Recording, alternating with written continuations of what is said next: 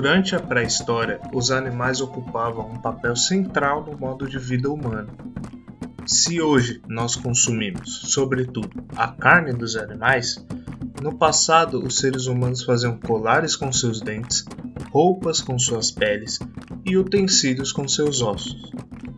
A centralidade dos animais no ambiente, no sustento e na vida dos humanos primitivos os elevaria à posição de deuses. Das relações básicas de alimentação e produção de itens fundamentais para a sobrevivência da espécie, surgiria o conceito primitivo de divino.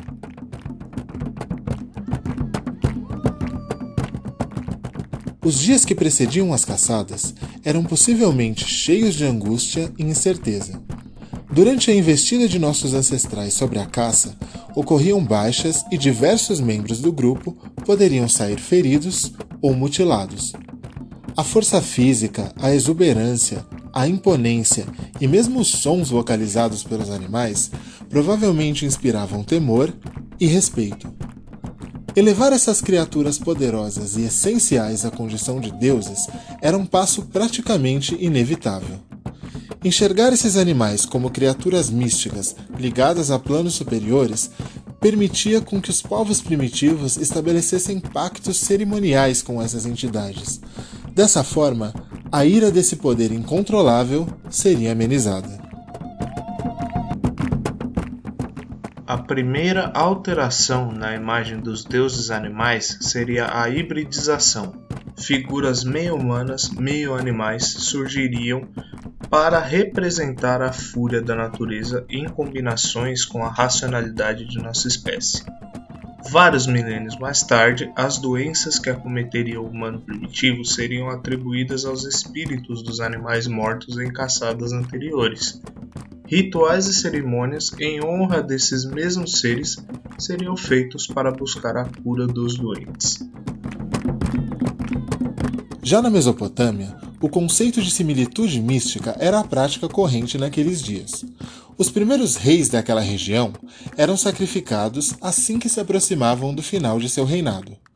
O costume de sacrificar os monarcas, com o tempo, foi transferido por filhos, depois por súditos posteriormente ainda por inimigos capturados, assim como pelos próprios animais. Esses sacrifícios, oriundos de costumes cultivados desde milênios atrás, tinham como objetivo abrandar a fúria dos animais e da própria natureza, uma vez que acreditava-se haver uma equivalência entre a alma animal e a alma humana, o corpo das criaturas e o das pessoas. Esses ritos sacrificiais chegariam até o tempo dos profetas hebreus, milênios depois. No início da Bíblia, Deus teria pedido a Abraão que sacrificasse seu único filho, Isaac, que posteriormente seria substituído por um animal. Ainda na pré-história, as cavernas, por suas características estruturais, eram entendidas como entranhas da Terra, o interior do corpo do próprio mundo. Dentro das cavernas, o tempo seria vivido de outra forma, o tempo sagrado, como uma entrada, uma intersecção com o mundo espiritual.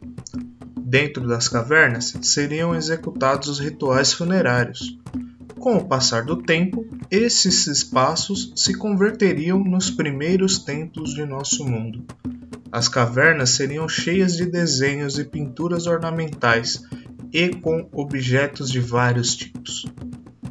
A grande maioria dessas pinturas estão estrategicamente colocadas em pontos dessas cavernas que só podem ser avistados com auxílio de luz artificial. As cavernas são as representações mais completas do dia a dia do ser humano primitivo. A caça, a busca pelo alimento, a dor, a perda, a busca por respostas para os mistérios impostos pelo mundo. Tudo isso foi gravado na rocha.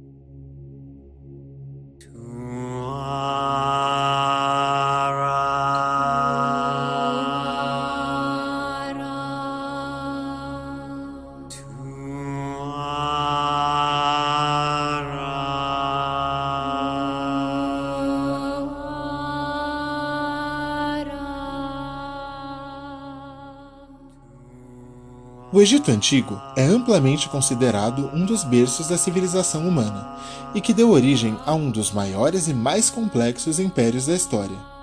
Os primeiros vestígios de domesticação animal datam de 8800 a.C. Os animais eram criados segundo o chamado modelo africano de pastoreio. Forneciam sangue e leite, mas não carne. Essa era proveniente da caça, outra importante atividade dos povos da época. Em por volta de 5500 a.C., os pequenos grupos humanos que viviam no Vale do Nilo começaram a aumentar em número, também evoluindo para grupos demograficamente mais densos e culturalmente mais complexos. Nos próximos séculos, o esplendoroso Império Egípcio nasceria. Os mitos de origem são as histórias de cada povo que descrevem a criação do mundo. Esses mitos são muito mais do que histórias fantasiosas de povos e tribos. Costumam carregar em si muito da visão do mundo e dos códigos de cada civilização. O mito de origem egípcio e o panteão de deuses do reino africano trazem consigo muitos elementos das culturas primitivas em comum com as crenças de tempos imemoriais. No início havia o caos, e o caos era como um mar sem suas margens, a escuridão infinita e eterna. No meio do caos e do não ser havia uma ilha, e nessa ilha um ovo. Este ovo emitia um brilho e este brilho se intensificava cada vez mais. Conforme a luminosidade aumentava, o ovo, como por força de magia, se erguia em pleno ar Pulsando com cada vez mais força, ele explode. E dessa explosão surge Ra, o primeiro dos deuses egípcios. Além do deus, o ovo liberou duas forças ocultas, a luz e as trevas. Essas forças se unem em Ra. Ra tem então quatro filhos: Geb, a terra, Nut, o céu, Shu, o ar e Thoth, o feiticeiro, mestre e guardião da magia. No início de todas as coisas, Ra dá uma ordem. Geb e Nut devem permanecer separados. Geb e Nut se amavam, e Ra temia que eles se unissem, e então ordenou que Shu os mantivesse separados, e assim foi feito. Notamos nessa passagem que há aí um caráter explicativo. O mito de origem de criação é antes uma ferramenta através da qual se explica o mundo, não uma simples fantasia criada por alguém sem motivo. Assim como as histórias de origem, a mitologia e muitas vezes a própria liturgia, conjunto de elementos e práticas que constituem uma religião, são intimamente ligados ao modo de vida, à bagagem cultural e de tradições de um povo, e também à fauna e à flora, bem como as características geográficas das terras onde vive um povo. Com a ajuda de Tote, Nut e Geb conseguem se encontrar por cinco dias.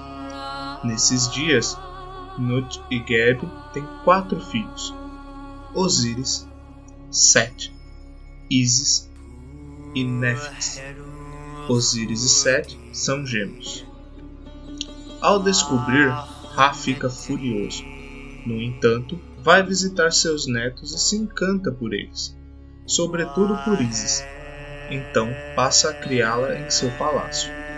No entanto, ela não se contenta com as regalias da vida no palácio do Deus Supremo e aspira ao poder do amor. Havia cem nomes sagrados. Aquele que conhecesse esses cem nomes teria plenos poderes sobre todas as coisas se tornando, assim, imortal e onipotente. Ra conhecia essa lenda e esses cem nomes. A pequena Isis tenta conseguir com que Ra revele os cem nomes. Ra revela 99 dos nomes, mas oculta intencionalmente o último. Ardilosa, Isis observa o avô e nota que Ra costuma cuspir no chão do palácio enquanto anda Certo dia, ela vai até a saliva do avô e mistura com areia e recita algumas palavras mágicas. O feitiço faz com que surja uma serpente, uma serpente feita de uma parte do deus. A única coisa que poderia ferir e, portanto, ameaçar Ra seria o próprio Ra. Por isso, Isis usa a serpente gerada do próprio avô para arrancar dele a confissão. Isis então coloca a serpente na cama do avô. O animal pica o pé do Deus Supremo, Apavorado por, pela primeira vez, experimentar a dor, Ra grita desesperadamente. Isis então aparece e diz que pode livrar seu avô da dor se ele disser a ela o último nome. Após resistir por algum tempo, ele cede e conta o último nome. Isis ganha assim os superpoderes de Ra, mas ela própria não poderia usufruir desses poderes. Apenas um filho da deusa poderia fazê-lo. Ra, desolado, decide abandonar o mundo. Ele constrói um barco e passa a navegar pela imensidão do espaço, girando em torno do mundo com seu barco reluzente. Este barco é o Sol. Repare como o mito de origem funciona como um elemento de descrição, explicação e um intermediador entre o indivíduo e sua experiência de vivenciar o mundo. Naqueles tempos, cada vez que um egípcio pisasse na terra, estaria sentindo a presença de Geb. No azul do céu, veria Nut. Quando respirasse e enchesse os pulmões de ar, estaria inalando a essência de Shu. E o sol, se movendo de leste a oeste no firmamento, seria o barco de Ra, de onde o Deus observa a tudo e a todos.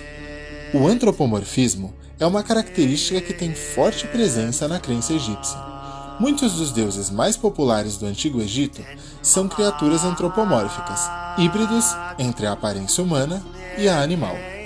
Anubis, o deus responsável pela travessia das almas do mundo dos vivos ao mundo dos mortos, é o ser meio homem, meio chacal. Bastet, a deusa da fertilidade, é meio mulher, meio leoa e posteriormente gata. Amit, a devoradora, era um misto de pantera, crocodilo e hipopótamo.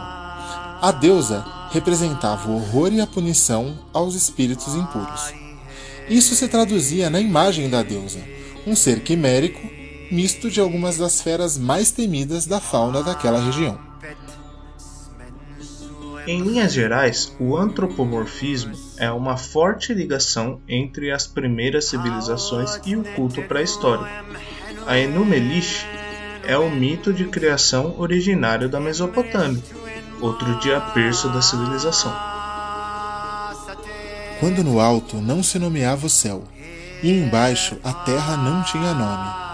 Do oceano primordial, Apsu, seu pai, e da tumultuosa Tiamat, a mãe de todos, suas águas se fundiam numa, e nenhum campo estava formado, nem pântanos eram vistos, quando nenhum dos deuses tinha sido chamado à existência. Nota-se que, assim como em outras culturas, acredita-se que a criação do mundo foi precedida pelo caos, e esse caos é representado pelas águas.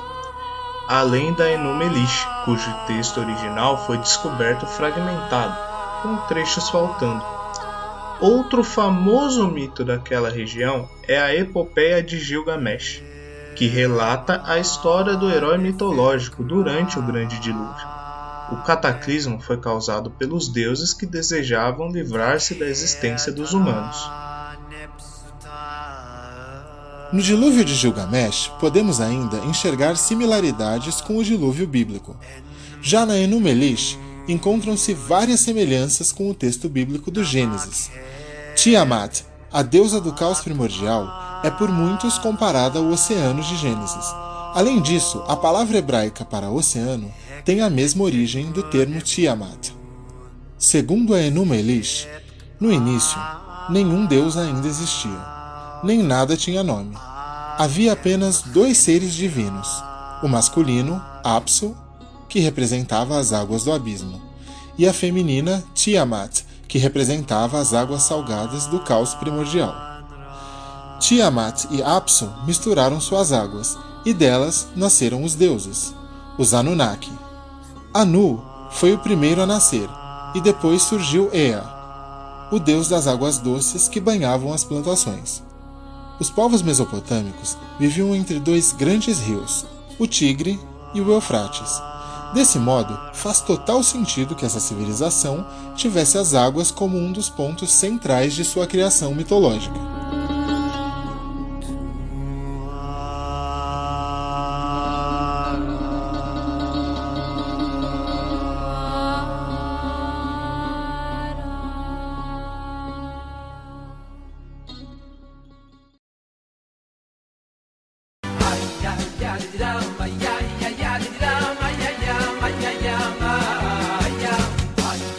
Religião judaica, um dos grandes monoteísmos históricos, tem seu marco zero quando o patriarca Abraham, em português Abraão, quando este deixa a cidade de Ur, na Caldeia, região da antiga Mesopotâmia.